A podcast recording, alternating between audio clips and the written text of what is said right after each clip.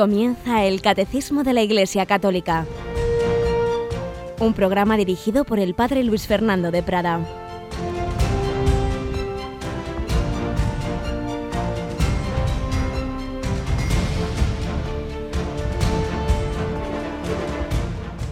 Muy buenos días, muy buenas mañanas blanquitas en bastantes lugares, como en algunas zonas de Madrid, por la nieve, por el fresquito que nos envía nuestro Padre Celestial. Muy buenos días a todos, la península, las Canarias y el mundo entero a través de Internet, porque Radio María es asombroso a dónde llega. Y de momento tenemos aquí más cerquita a Mónica, que por los pelos de la nieve ha llegado al estudio. Buenos días, Mónica. Muy buenos días, casi le tengo que poner los esquís al coche. Estaba blanquito también, ¿verdad? Sí, sí. Muy bien, Mónica. Pues ayer recordábamos la Virgen, la medalla milagrosa y celebrábamos a aquella mujer, a aquella joven elegida por la Virgen María, Santa Catalina Labouré. Así que vamos a pedir hoy su intercesión para que también nosotros miremos a la Virgen. Estamos a punto de comenzar la novena de la Inmaculada cuando aún no se había definido el dogma, se le presentó la Virgen y le, le, ofreció aquella jaculatoria, oh María, sin pecado concebida, rogad por nosotros que recurrimos a vos. Pues también nosotros recurrimos a la Virgen y le pedimos que nos ayude hoy en nuestra edición del Catecismo de la Iglesia Católica.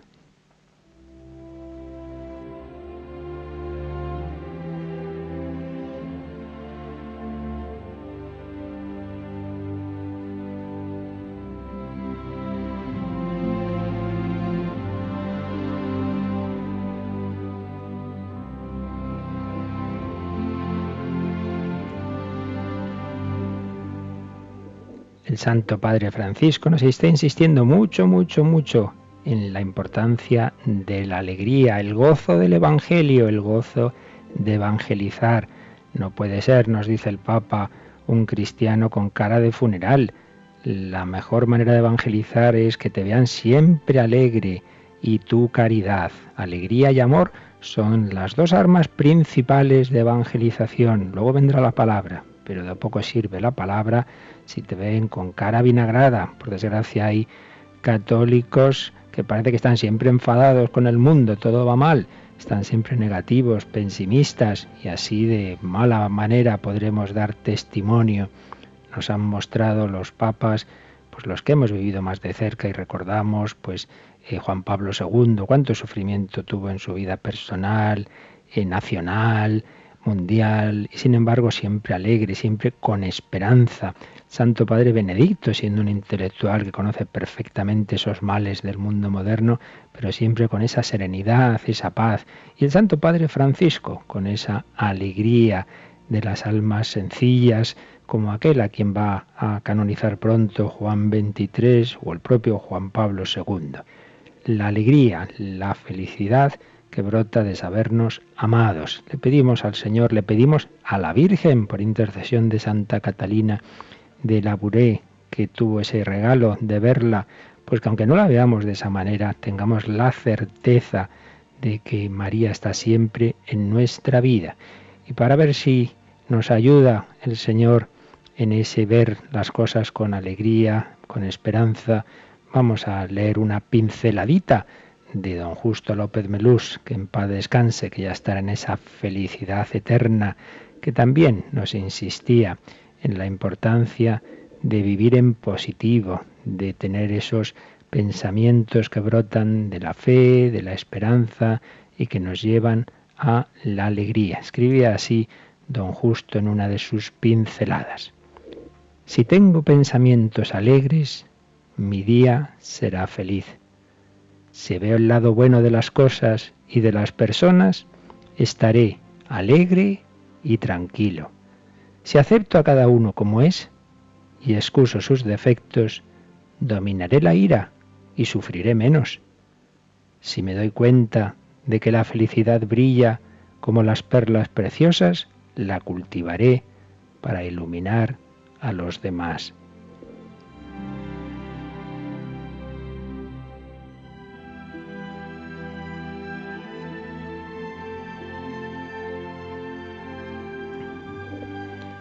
Si descubro en el antipático a Cristo disfrazado con defectos, le sonreiré y trataré con amor.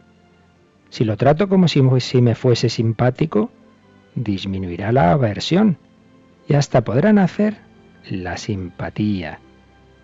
Si el volcán de la ira iba a explotar por mi boca, respiraré hondo dos veces, me morderé la lengua y se apagará ese volcán. Si yo me acepto tal cual soy, mejorará mi carácter y todos recogerán el fruto.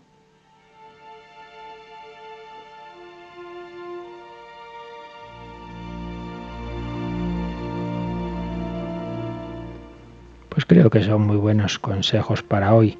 Voy a subrayar de entre los muchos que nos ha dado don Justo este que nos decía, si acepto a cada uno como es y excuso sus defectos, dominaré la ira y sufriré menos.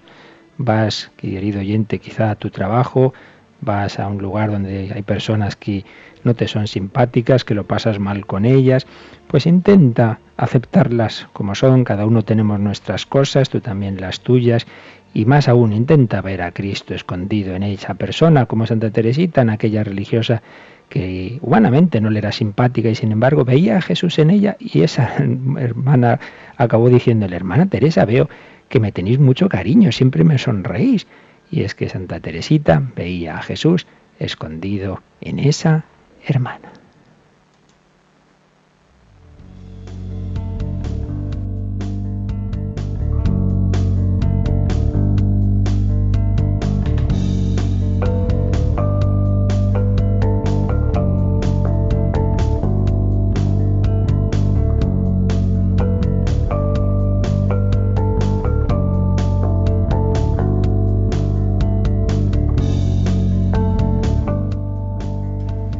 Bueno, pues vamos adelante.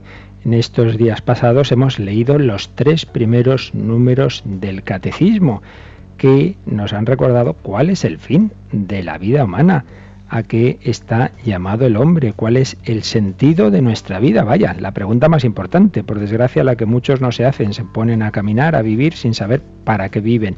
Sin embargo, el catecismo con buenísimo criterio ha empezado por recordarnos el sentido de nuestra vida, en qué consiste la vida del hombre, en conocer y amar a Dios. Estamos llamados a una vida eterna, a una vida con Dios, porque Dios nos da a participar de su propia vida divina, de su felicidad. Pero decíamos que esa manera de unión con Dios a la que estamos llamados es la manera de la amistad. Y la amistad implica no solo que uno quiera, sino que el otro acepte. Dios nos invita a su amistad, pero hace falta que el hombre acepte. Y por eso hay un sentido también de responsabilidad y de seriedad en nuestra vida.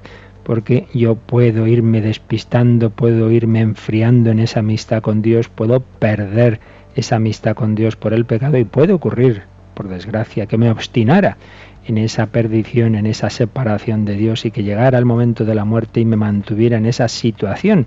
Por ello, la vida eterna no es uniforme para todos, no son los ríos que todos sin más llegan al océano, se fusionan con él, sino, decíamos, depende de nuestra respuesta a la invitación al amor de Dios. Dios nos invita, pero no nos obliga. El cielo no es un campo de concentración, Mucha gente le cuesta entender, pero ¿cómo es posible que pueda haber el infierno si Dios es infinitamente bueno? Toma, pues porque no hace falta solo que Él sea bueno, sino que el hombre quiera aceptar esa invitación.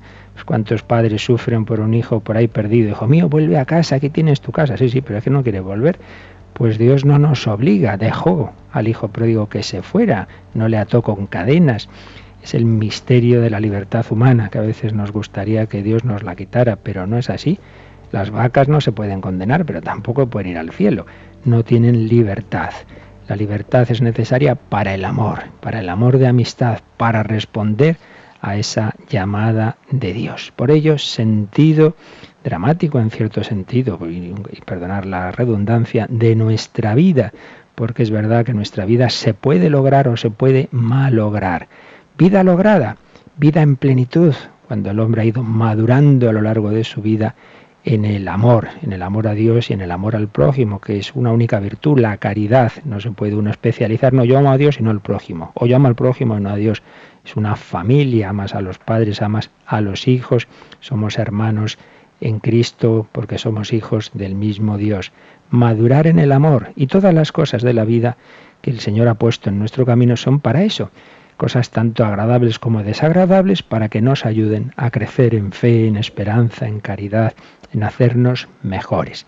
Vamos a insistir un poquito más en este sentido de la vida, en este fin último, en darnos cuenta de que estamos llamados a alcanzar ese último destino, lo que, decíamos ayer al acabar, tradicionalmente se ha llamado salvar el alma, que hoy día pues no nos gusta tanto esa expresión porque parece una cosa como si solo hubiera que salvar parte del hombre, como si fuera algo individualista, pero ya sabemos lo que queremos decir, la plenitud de la vida humana, alma y cuerpo, por supuesto, pero que brota de que nuestra alma responda a ese amor de Dios.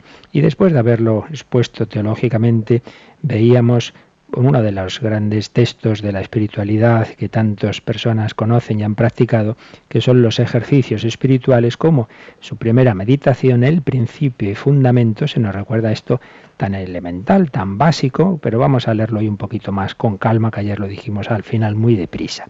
El hombre es creado para alabar, hacer reverencia y servir a Dios nuestro Señor. Decíamos como este lenguaje lo que quiere decir simplemente es que el hombre es creado para amar a Dios, un amor que implica la alabanza, el respeto y el servicio. El, verbo del servir es un verbo del amor en el lenguaje de San Ignacio. Y mediante esto salvar su alma.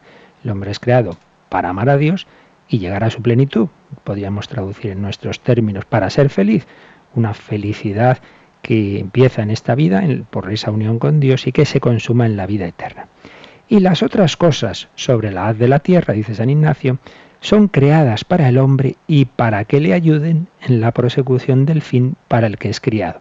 Todo lo que el Señor nos da a cada uno de nosotros en nuestra vida, la propia vida, la familia, la educación, la salud, los bienes que el Señor nos da son para que los empleemos para ayudarnos a ese fin, para que me hagan mejor, para que me acerquen a Dios.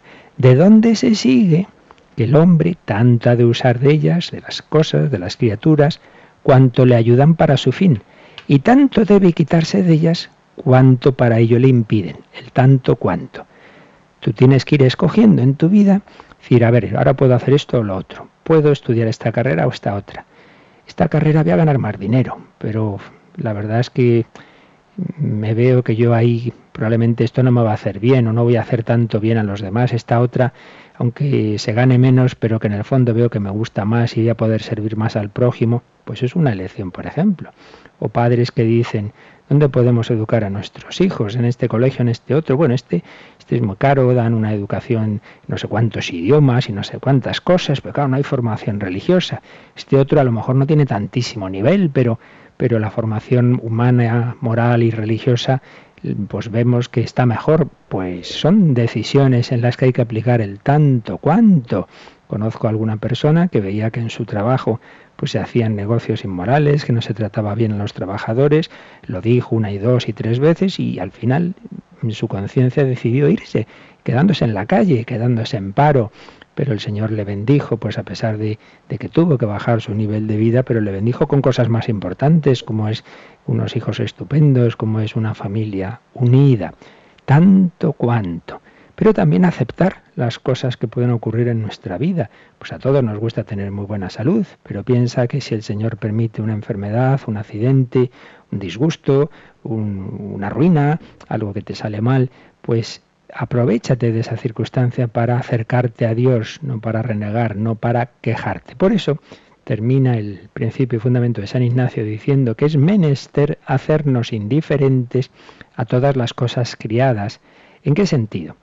Indiferencia en San Ignacio no quiere decir apatía, como que me da igual, no. Quiere decir que en nuestra voluntad, de nuestra parte, eh, no queramos más salud que enfermedad, riqueza que pobreza, honor que deshonor, vida larga que corta y todo lo demás, que en sí mismo no nos aferremos a nada de esto. San Ignacio ya sabe que a todos nos apetece más por la salud, la riqueza, al cuerpo le apetece, pero que nos demos cuenta de que eso lo debemos relativizar y decir, Señor, si me hace más bien, si me acerca más a Dios, si me hago mejor con los demás, en una situación de debilidad, de pobreza, de enfermedad, bendito seas.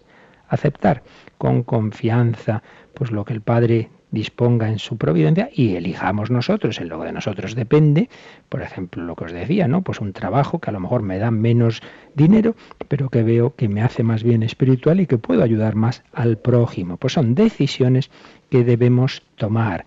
El principio y fundamento de nuestra vida es lo que más me acerca a Dios, lo que más me acerca a mi último fin, a mi último destino. Imaginaos una persona que llegara a una estación de tren va a la ventanilla y dice, oiga, deme un billete de primera. ¿Para dónde? Ah, me da igual que sea de primera. Hombre, pero ¿dónde quiere usted? No, lo que me importa es ir cómodo. Pues así va mucha gente en la vida. Lo importante es pasarlo bien, pero ¿hacia dónde va usted? Lo importante es cuál es el destino de mi vida. Pues no os lo ha recordado el catecismo. Es ir creciendo en nuestra vida en el conocimiento y amor de Dios. Y el catecismo en diversos números, que llegaremos en su día si el Señor nos lo concede, pues nos dice algunas cosas en, este, en esta línea misma del destino de nuestra vida, de ponerle a Él en el centro de nuestra vida, de adorar a Dios, de alabarle. Por ejemplo, el número 2628 nos dice, la adoración es la primera actitud del hombre que se reconoce criatura ante su Creador, exalta la grandeza del Señor que nos ha hecho y la omnipotencia del Salvador que nos libera del mal es la acción de humillar el espíritu ante el Rey de la Gloria y el silencio respetuoso en presencia del Dios siempre mayor. Adorar a Dios. No adoréis a nadie más que a Él. No tengamos ídolos, dinero, placeres, solo Dios y todo relativizarlo en función suya.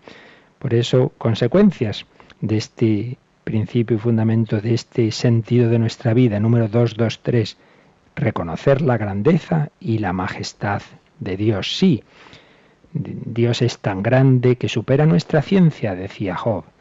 Por esto, decía Santa Juana de Arco y cita el Catecismo, Dios debe ser el primer servido. ¿A quién hay que servir? A Dios. Pero también vivir en acción de gracias, 224. Si Dios es el único, todo lo que somos y todo lo que poseemos viene de Él. ¿Qué tienes que no hayas recibido? nos dice San Pablo. Y un salmo, ¿cómo pagaré al Señor todo el bien que me ha hecho? Y sobre todo el número 226 del Catecismo saca esa misma consecuencia que en el fondo es la que hemos visto en el principio y fundamento de San Ignacio, a saber, que tenemos que usar bien de las cosas creadas. Dice el Catecismo, la fe en Dios, el único, nos lleva a usar de todo lo que no es Él en la medida en que nos acerca a Él y a separarnos de ello en la medida en que nos separa de Él y nos cita una oración de un santo, San Nicolás de Flu, una oración preciosa, que dice así, Señor mío y Dios mío, quítame todo lo que me aleja de ti. Señor mío y Dios mío, dame todo lo que me acerca a ti. Señor mío y Dios mío, despójame de mí mismo para darme todo a ti. Pues a ver si nos atrevemos a hacer esta oración al Señor hoy Señor, si el sentido de mi vida eres tú, es acercarme a ti, es ponerte en el centro de mi vida, quítame lo que me aleja de ti.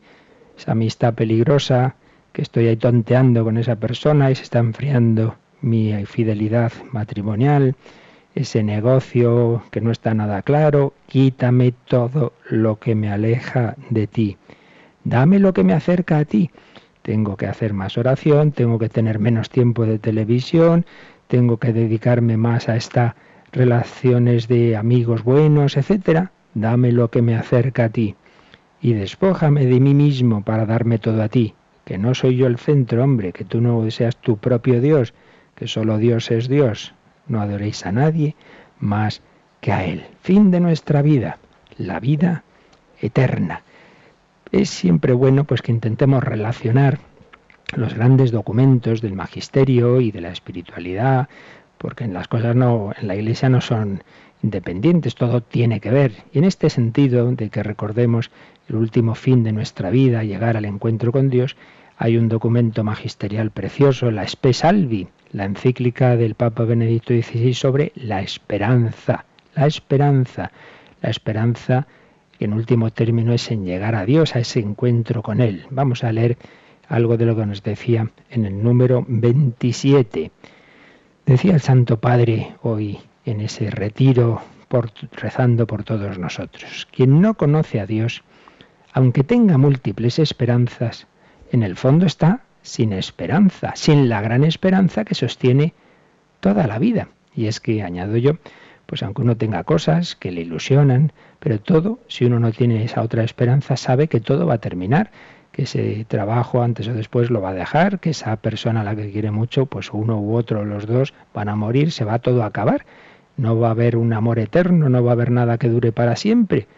Por eso decía el Papa, la gran esperanza del hombre que resiste a pesar de todas las desilusiones solo puede ser Dios, el Dios que nos ha amado y que nos sigue amando hasta el extremo, hasta el total cumplimiento. Quien ha sido tocado por el amor empieza a intuir lo que sería propiamente vida, vida entre comillas, la vida en plenitud, la vida en abundancia que Jesús quiere darnos. Y cita esa frase que ayer veíamos que es una de las frases pórtico del catecismo. Cuando Jesús en su oración al Padre, la oración sacerdotal, le dice, esta es la vida eterna, que te conozcan a ti, único Dios verdadero, y a tu enviado, Jesucristo. Comentaba Benedicto XVI, la vida en su verdadero sentido no la tiene uno solamente para sí, ni tampoco solo por sí mismo, es una relación. Fijaos qué bonito. La vida es una relación y la vida entera es relación con quien es la fuente de la vida. Si estamos en relación con aquel que no muere, que es la vida misma y el amor mismo, entonces estamos en la vida, entonces vivimos. Qué manera tan bella de explicarnos este sentido de la vida del que nos habla el número uno del catecismo el hombre quiere vivir, pero vida en plenitud. Y esa vida es relación. Pues empezamos con la relación con nuestros padres, demás familiares, amigos. Sí, sí, pero al final, si no encuentras la relación fundamental, la relación que nunca va a acabar, si no encuentras ese fundamento de todo, te va a faltar siempre la gran esperanza. La vida es relación y la vida entera relación con quien es la fuente de la vida. Y si estamos en relación con aquel que no muere, que es la vida misma y el amor mismo, entonces estamos en la vida. Por ello, para terminar ya este, estos primeros puntos del catecismo tan fundamentales, recordarnos lo que de pequeños aprendíamos, que estamos hechos para la vida eterna, que hay que caminar hacia la salvación, que eso es lo importante, que todo lo demás es relativo, que todo lo demás pasa, pues lo vamos a pedir al Señor y lo vamos a hacer recordando unas famosas coplas de la poesía española, cuando aquel Jorge Manrique muere su padre y cae más en la cuenta de esto, de que lo importante es llegar a la vida eterna.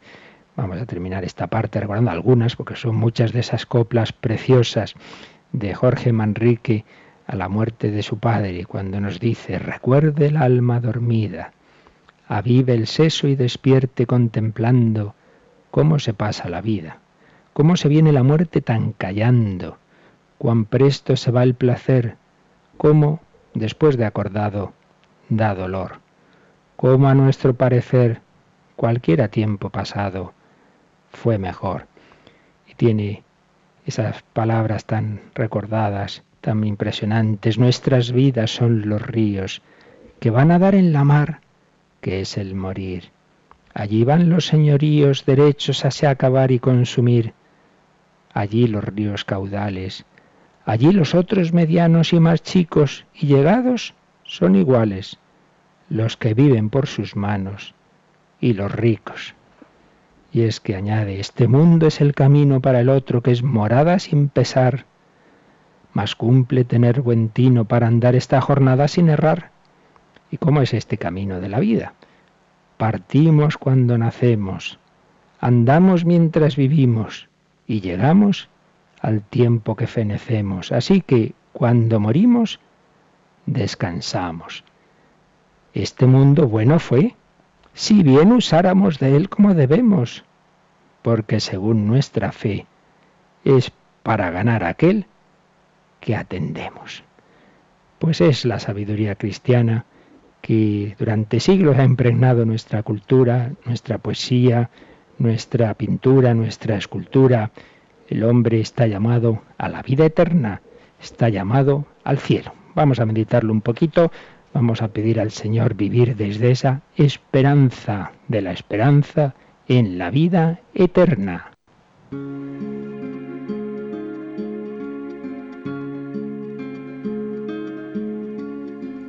Fuente de la vida eterna, de ti quiero yo beber. Muestra el corazón abierto, déjame saciar mi sed. Fuego de misericordia, que consumes mi pecado.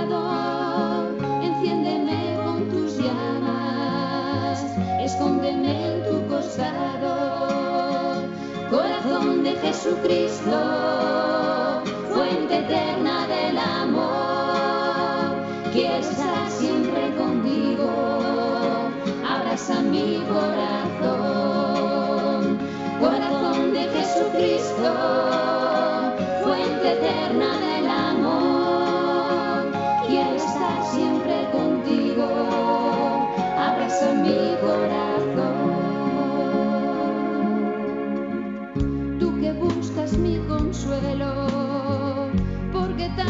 te olvidaron, concédeme amarte siempre por los que nunca te amaron.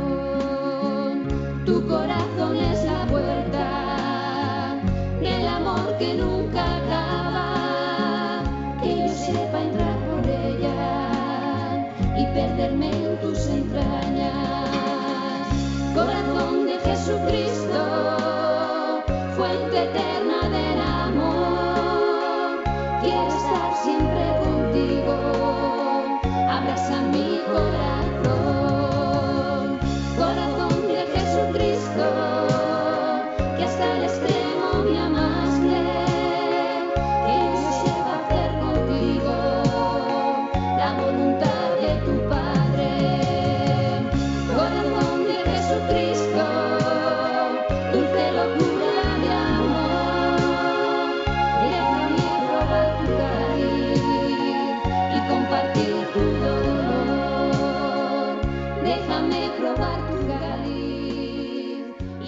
Y compartir tu dolor.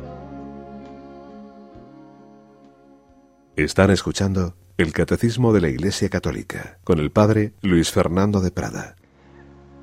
Pues bien, tras haber recordado ese destino de nuestra vida, ese fin, veíamos en los números 2 y 3 que ese mensaje que la Iglesia ha recibido, a saber, que el hombre está llamado a la unión con Dios y que esa unión con Dios se realiza en Jesucristo, que se perpetúa, que prolonga su presencia a través de la Iglesia, Cristo envió a los apóstoles al mundo entero para hacer discípulos de todas las gentes, bautizándolas en el nombre del Padre y del Hijo y del Espíritu Santo.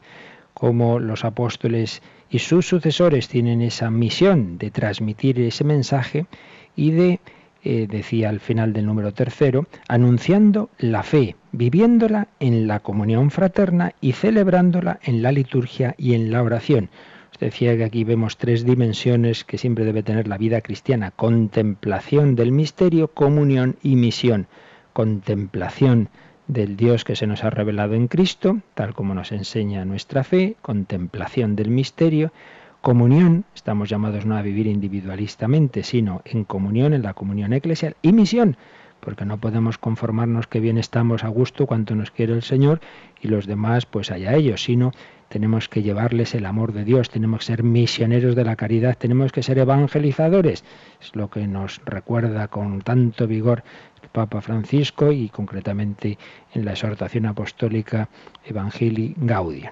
Pero vamos a ver cómo a continuación el catecismo nos habla de esa misión de transmitir la fe. Entonces entramos en un segundo apartadito que se titula así, Transmitir la fe, la catequesis. Vamos a hablar un poquito, unos días, de la catequesis. Muchos de nuestros oyentes son catequistas y les vendrá bien recordar estas verdades que nos habla ahora el catecismo sobre la catequesis. Mónica, tenemos el número 4, si eres tan amable nos lo lees, por favor.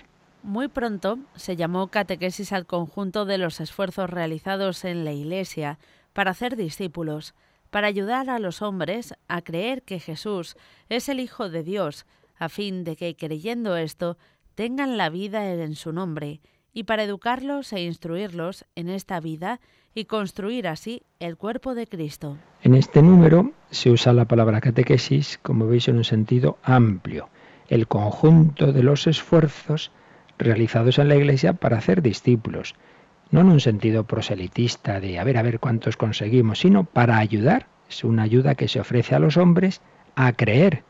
La fe siempre va a ser algo personal. Ya podemos hacer esfuerzos, sean los padres, sean los catequistas, sean los sacerdotes. Yo no puedo darte la fe, por más que quiera. Yo puedo exponértela, yo puedo darte razones para creer, pero esto siempre hay que tenerlo en cuenta, ¿eh?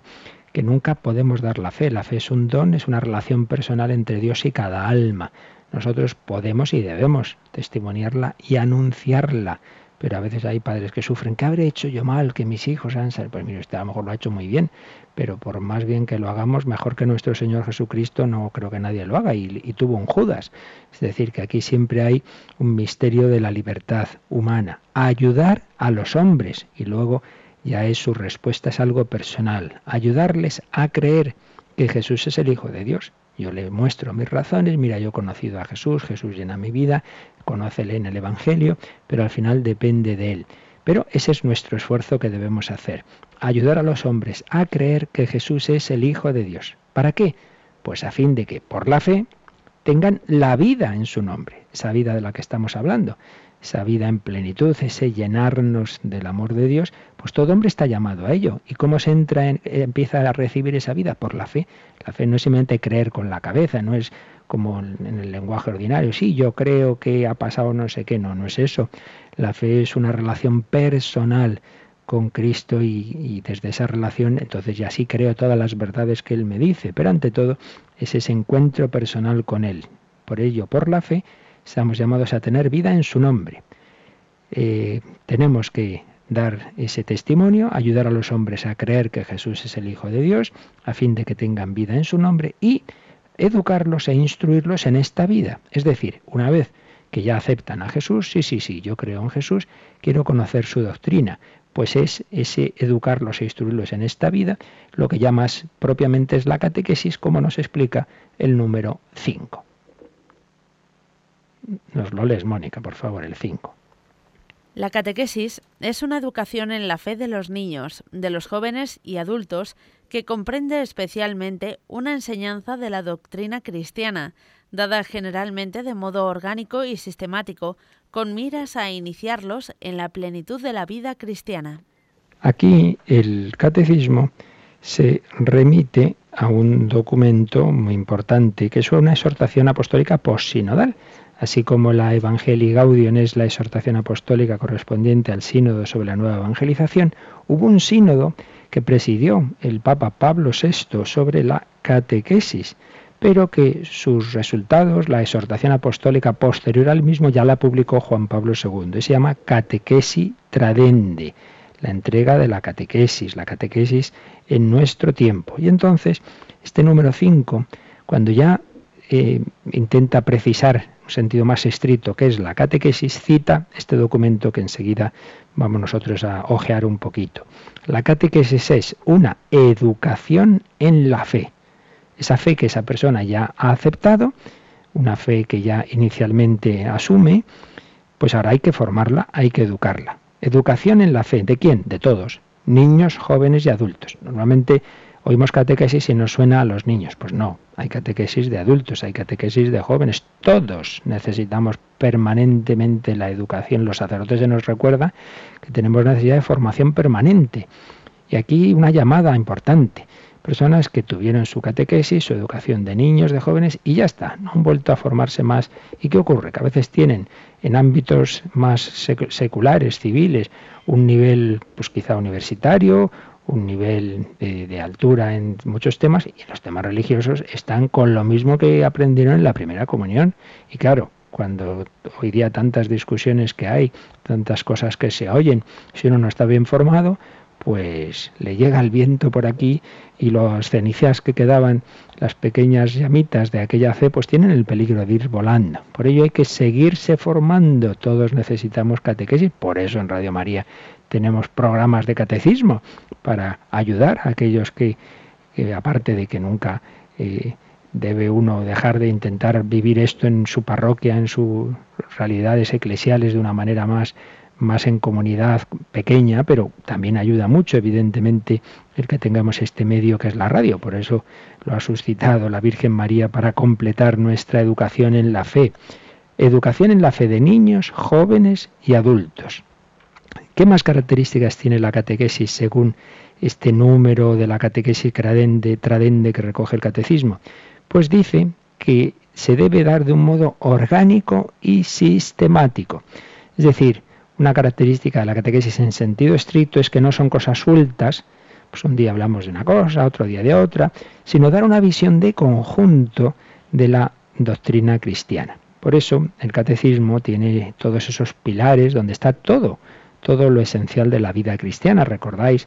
Eso que decíamos que hay que saberse de memoria, que no se nos olvide los cuatro pilares del catecismo, la fe que creemos, que está resumida en el credo, la liturgia en la que celebramos esa misma fe, que ante todo son los sacramentos, la moral a la que esa vida nos debe, esa fe y esa liturgia nos da la fuerza para vivir, que ante todo están los mandamientos, y la oración, la cuarta parte, ante todo el Padre nuestro.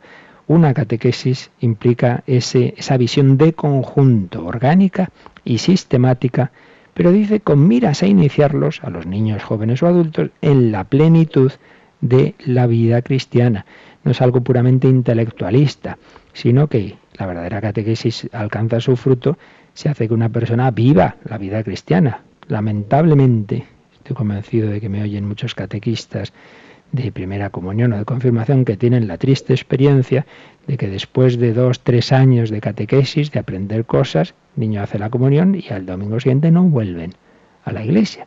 O esos adolescentes se confirman y no vuelven. No sé si habréis oído alguna vez ese chistecillo que no sé si tuvo su fundamento histórico de un párroco que le dice al otro ahí, Dios mío, tengo unas palomas en la, en la parroquia que me están ensuciando todo, esto, esto es tremendo. Y le dice el otro, pues confírmalas y ya no vuelven, ya verás. Y es que, por desgracia, a veces esos chicos que están en confirmación se confirman y se acabó, ya no vuelven a aparecer. Muy triste, muy triste. Indica que algo no funciona en esa catequesis, que no hemos llegado a transmitir la vida, lo que realmente eh, llega al corazón, que hará que ese chico quiera volver por sí mismo porque haya descubierto la felicidad en la vida cristiana. Solo ha aprendido teorías y solo ha aprendido doctrinas que no han llegado a tocar su corazón, pues no, algo no hemos conseguido. Otra cosa que sea culpa nuestra o no, repito que ahí esto es un misterio, pero ciertamente la catequesis no debe ser simplemente algo intelectual. Por eso es importante en la catequesis, eh, por ejemplo, el tener siempre un ratito, y sobre todo algunos días, de oración con los niños, con los adolescentes.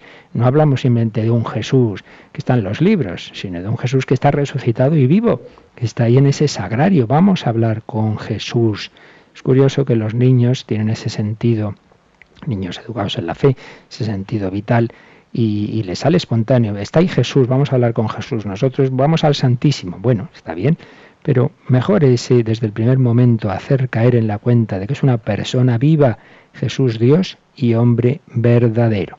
Así pues, catequesis en ese sentido más estricto implica estas características, pero la catequesis es uno de los elementos de la tarea evangelizadora, de la tarea pastoral de la Iglesia. Por eso, Mónica, vamos a ver qué nos dice el número 6 del Catecismo. Pues el número 6 nos dice, sin confundirse con ellos, la catequesis se articula dentro de un cierto número de elementos de la misión pastoral de la Iglesia, que tienen un aspecto catequético, que preparan para la catequesis o que derivan de ella, como son primer anuncio del Evangelio o predicación misionera para suscitar la fe, búsqueda de razones para creer, experiencia de vida cristiana, celebración de los sacramentos, integración en la comunidad eclesial, testimonio apostólico y misionero. Es decir, que aquí se nos recuerda que la catequesis es una dimensión importante, pero que entra dentro de todo un proceso. Un proceso en el que hay elementos anteriores a la catequesis. Y fijaos que dice elementos que preparan o que derivan de ella. Y el primero que dice es primer anuncio del Evangelio o predicación misionera para suscitar la fe. Es decir, el famoso querigma. ¿Por qué este programa no lo hemos empezado directamente por el catecismo? Pues por esto que está aquí diciéndosenos, que antes de la catequesis hay elementos que preparan la catequesis, como es el primer anuncio del Evangelio. Por eso algunos decían, pero ¿cuándo va a empezar con el catecismo? Era necesario empezar por recordarnos el querigma, el primer anuncio de la fe. Y lo mismo digo en nuestro trato con los demás. No empecemos explicándoles, oye, el cuarto mandamiento de la Santa Madre Iglesia es este, hombre, eso ya llegaremos. Vamos a empezar por el núcleo. El núcleo es que Dios te ama, que Cristo se ha hecho hombre por ti, que Cristo quiere darte la felicidad, que estás llamado a vivir con Él, etcétera. Lo demás ya llegará. Primer anuncio del Evangelio.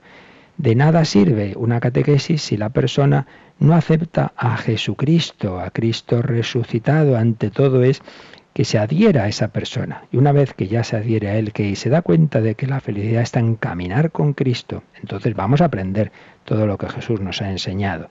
Primer anuncio del Evangelio, es decir, la predicación misionera para suscitar la fe. La gran tragedia de muchas de nuestras catequesis es que hablan de una doctrina en personas que realmente no tienen apenas fe. Entonces, si no tienen fe, pues es como que el que aprende historia que existió Julio César. Muy bien existió Julio César, pero no se le va a ocurrir vivir por Julio César. Claro que no. Eso es un señor de hace 20 siglos que está bien muerto. Para algunos, por desgracia, Jesús sí, alguien que existió, pero no tienen ese descubrimiento de la persona de Cristo. Por ello, ante todo, primer anuncio del Evangelio o predicación misionera para suscitar la fe. Segundo elemento que se nos dice, búsqueda de razones para creer. La fe se dirige a un ser racional, el hombre. Entonces, no es decirle, oye, cree, sin más. Bueno, mucha gente viene a ofrecerme ideas, doctrinas, hay muchas sectas, mucha gente, vale, esto es la salvación. Bueno, bueno, vamos a ver si esto es razonable. La fe católica no va contra la razón, hay razones para creer.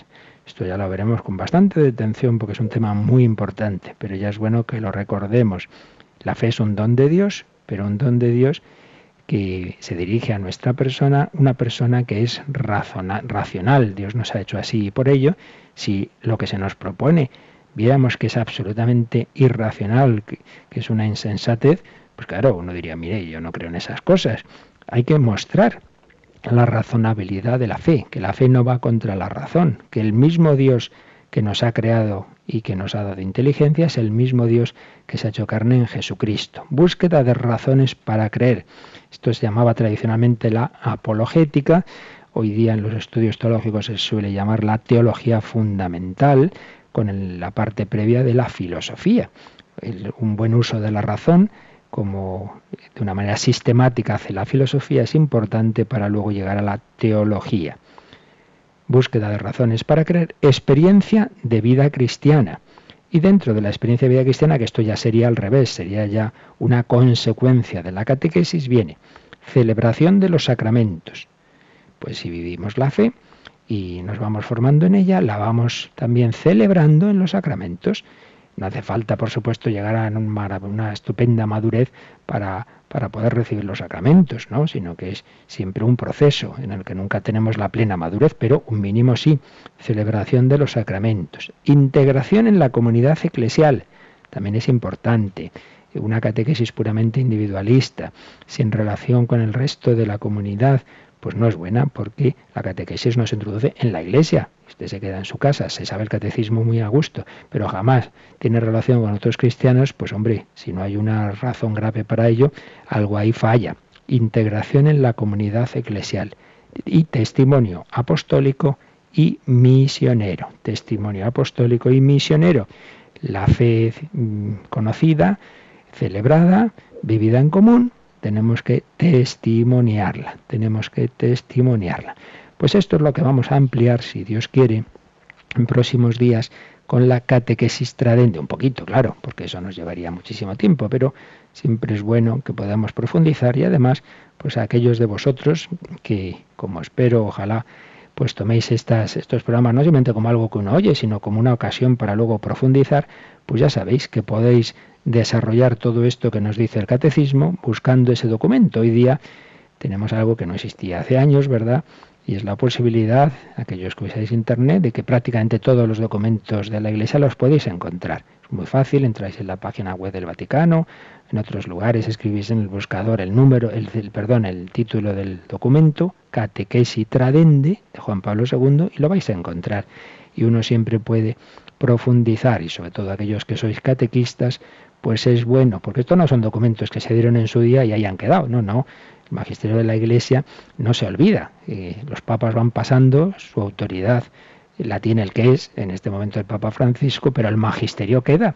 Algunos aspectos de ese magisterio pueden ser circunstanciales para una determinada época, pero generalmente nos sirven en todo momento y desde luego este documento del año 79 pues nos sirve perfectamente y por ello lo cita, lo recoge el catecismo. Pues seguiremos el próximo día si Dios quiere hablando de la catequesis, viendo en qué consiste, cómo debemos hacerla, viendo algunos problemas de nuestra época moderna. Y para ello recordaremos una impresionante conferencia que tuvo hace ya bastantes años, año 83, el entonces cardenal Ratzinger sobre la catequesis en nuestro tiempo, tras el Vaticano II. Pero ya hemos dicho hay muchas cosas, es el momento de reposarlas un poquito y también de que aquellos que lo deseéis podáis hacer vuestras preguntas en el correo electrónico o en el teléfono que ahora nos van a recordar.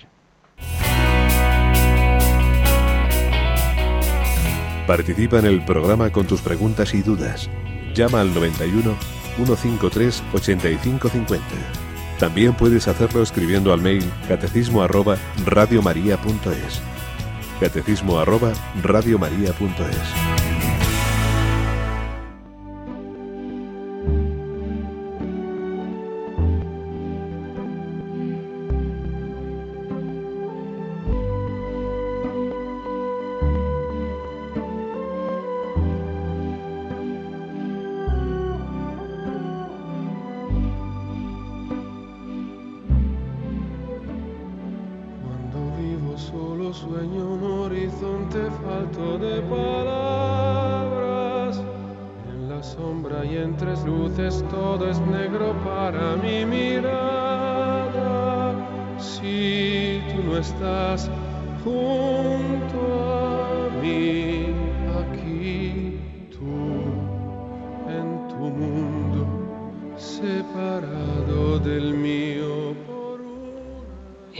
escuchamos a Andrea Bocelli por Ti volaré y nos llegan vuestras preguntas, respondo a alguno de los correos que teníamos pendientes. Dos sobre pequeñas consultas del Antiguo Testamento. nos pregunta José Pedro sobre el Éxodo cuando se nos dice que el Señor endureció el corazón del faraón. ¿Es el Señor el que hace esto? No. El lenguaje del Antiguo Testamento muchas veces se atribuye directamente a Dios lo que son acciones de los hombres, pero digamos como que en último término todo está en el plan de Dios y todo lo permite Dios, pues muchas veces se atribuye a Él lo que en realidad simplemente permite. No es que Dios endurezca el corazón, como si Dios quisiera que el hombre fuera malo, es evidente que no puede ser, sino que en el plan de Dios estaba el permitir ese endurecimiento del corazón del faraón para luego salvar a su pueblo de la manera que sabemos que lo hizo. Y Ana María nos pregunta también que eh, lee en la Biblia que Abraham murió a los 175 años. ¿Cómo se medía en aquellos tiempos la edad? Pues no hay que tomarla al pie de la letra en absoluto. No olvidéis para empezar que son relatos de, por ejemplo, el caso de Abraham, más o menos del siglo XVIII antes de Cristo, que se escriben siglos después. Entonces nunca se pretende en la escritura esa precisión de tipo científico, esto ya lo veremos cuando hablemos de la escritura, sino que son términos generales y que además muchas veces lo que vienen a indicar cuando se habla de personajes de larga edad, es una manera de decir que Dios les había bendecido con una serie de bienes y ante todo el don, el bien de una vida larga. Pero no hay que tomarlos, no, no pretende la escritura decir en plan riguroso o histórico, vivió tantos años, no lo pretende, es una manera, como digo, de transmitirnos esa verdad de una persona bendecida por Dios. Creo, Mónica, que tienes también alguna llamada, ¿verdad? Pues así es, padre Luis Fernando. A ver si soy capaz de transmitírsela. Un oyente de Madrid nos comenta que no entiende por qué en las misas funerales, cuando se, pues se recomienda al alma y se dice, ya que ha compartido la muerte, comparta contigo la vida eterna, eh, ¿cómo es posible eso si el cuerpo no resucita en ese momento está, bueno, pues yace en un cementerio, tal, y el alma sí que es inmortal. Entonces, eso, quiere que le aclare un poco esos términos. Tampoco yo sé si lo he entendido muy bien, pero bueno, eh, supongo lo que quiere decir es lo que ayer algo me parece que mencionábamos, a saber que el ser humano está llamado a ser salvado por Dios en su integridad, dado que somos cuerpo y alma, estamos llamados en efecto a que viva todo nuestro ser, pero la salvación de Dios, Dios la hace en dos fases. Primera fase es que nuestra alma sea salvada porque ya aquí en esta vida viva en la unión con Dios y entonces al morir, la persona que muere unida a Dios, pues ya pasa a ver a Dios directamente, si está totalmente purificada, totalmente limpia, bienaventurados los limpios de corazón porque ellos verán a Dios, o a purificarse en el purgatorio. Y por ello la oración por los difuntos es para se dirige fundamentalmente para esas personas que estén purificándose para ayudarlas en esa purificación. El cuerpo, mientras tanto, sigue aquí, claro. Entonces, ¿cuándo será salvado plenamente el hombre? En la resurrección. Aquel cuya alma se ha salvado ya eh, al morir, pues sabe también ese cuerpo participará de la gloria. Entonces, aquí en esta vida rezamos, rezamos para que esa alma, si está en el purgatorio, pase a ver a Dios. Y sabemos que el cuerpo gozará de la resurrección no en esta vida, sino al final de la historia, en la resurrección. Pero que lo importante es eso, que el alma, primera fase de la salvación, pues ya llegue a ver a Dios y el cuerpo ya participará de esa gloria del alma. Tenemos también por aquí a nuestra Cristina. Buenos días, Cris. Muy buenos días, padre. Cogiendo el teléfono, como una descosida.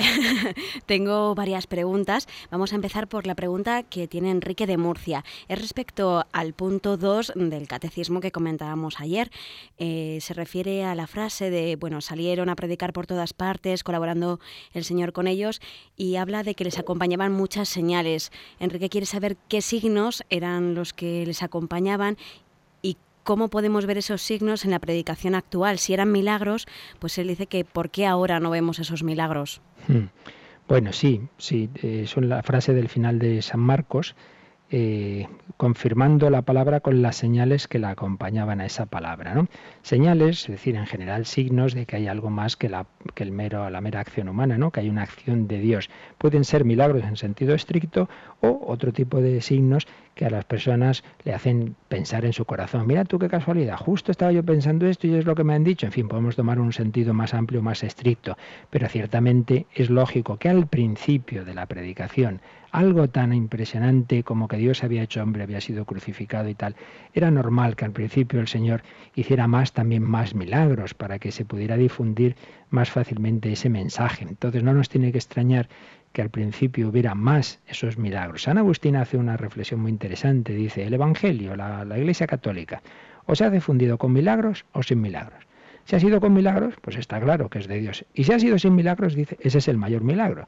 Porque que toda la el, mundo de entonces, en, en, poco tiempo, tras estando bajo ese imperio romano que persiguió el cristianismo, aceptara que Dios había hecho hombre, que había sido crucificado y resucitado, pues no deja de ser un milagro. Pero hay que añadir otra cosa, no es verdad que no haya milagros hoy día.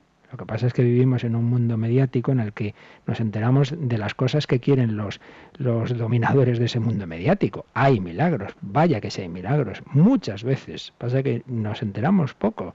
Pero, por ejemplo, todo el que quiera puede ir a Lourdes, pedir la documentación y encontrará que ha habido, pero miles y miles de, de, de hechos que al exigir del comité de Lourdes tantas pruebas, al final de ellos ha certificado con todo tipo de pruebas, solamente me parece que van por unos 70, pero ahí están, ahí están.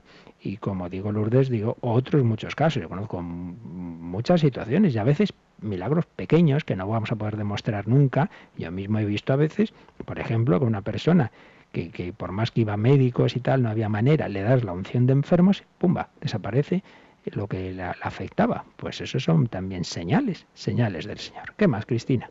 Pues Pilar de Madrid quiere consultar que, bueno, eh, hay una niña de nueve años que va a hacer la comunión el año que viene, pero antes eh, la van a dar la confirmación y entonces no entiende muy bien si esto está bien, por qué lo van a hacer así. Sí, bueno, evidentemente eso, cada diócesis tiene sus normas y eso es lo que hay que hacer, seguir las normas de cada diócesis. Pero sí ya digo, que lo veremos en su momento, que Curiosamente, eso es en realidad, desde un punto de vista teológico, más correcto que la costumbre que hemos ido tomando, que es primero bautismo, luego comunión y luego confirmación. La verdad es que sí que está bien el recibir la confirmación antes de la comunión, porque es un sacramento que completa el bautismo y que en, el, en su orden tradicional de los inicios y que mantiene la Iglesia Oriental está antes que la comunión. ¿Por qué luego se cambió el orden? Ya lo veremos, pero sí que esté tranquila y por supuesto en último caso obedecer las normas de cada diócesis.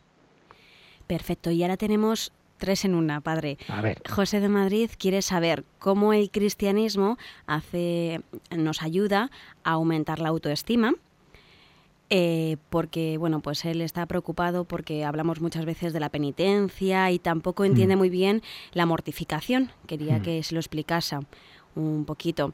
Y después eh, que si a cualquier edad puede confirmarse uno, da igual que uno tenga seis años o que tenga 62.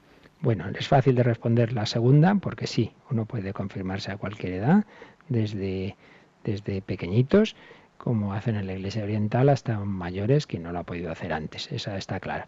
La otra, responderla en 20 segundos es un poquito complicado, porque luego me regañas, Cristina, y me dices, padre, que se ha pasado de Así que la vamos a tener que dejar para otro momento y para otro programa Vida en Cristo, donde pensaba yo tocar este tema. Pero bueno, para no dejarle sin decir nada, simplemente pensad esto. La autoestima, como yo me miro a mí mismo, debo tomarla de cómo me mira Dios. Y para Dios, cada uno de nosotros somos un tesoro que vale un precio infinito, porque por cada uno de nosotros Dios se ha hecho hombre. Dice San Ignacio en los ejercicios, pensar que, que el Señor se hizo hombre por mí. Y dice San Pablo, Cristo me amó y se entregó a la muerte por mí.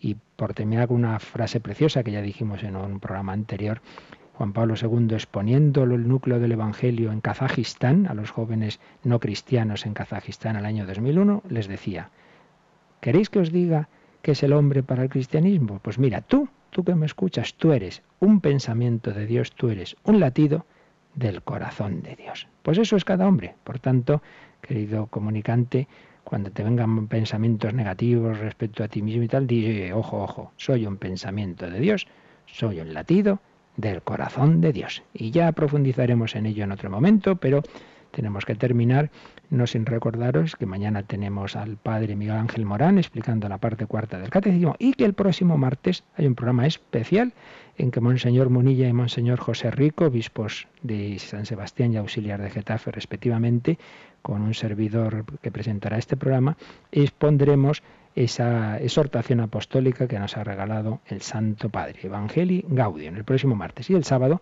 tendremos un programa, una reposición, que aún no hemos decidido cuál, de alguna de las conferencias o programas que nos ayuden a profundizar en estos temas del catecismo que hemos tocado esta semana. Que el Señor os bendiga en este día, se lo pedimos ahora. La bendición de Dios Todopoderoso, Padre, Hijo y Espíritu Santo, descienda sobre vosotros y hasta el próximo día, si Dios quiere.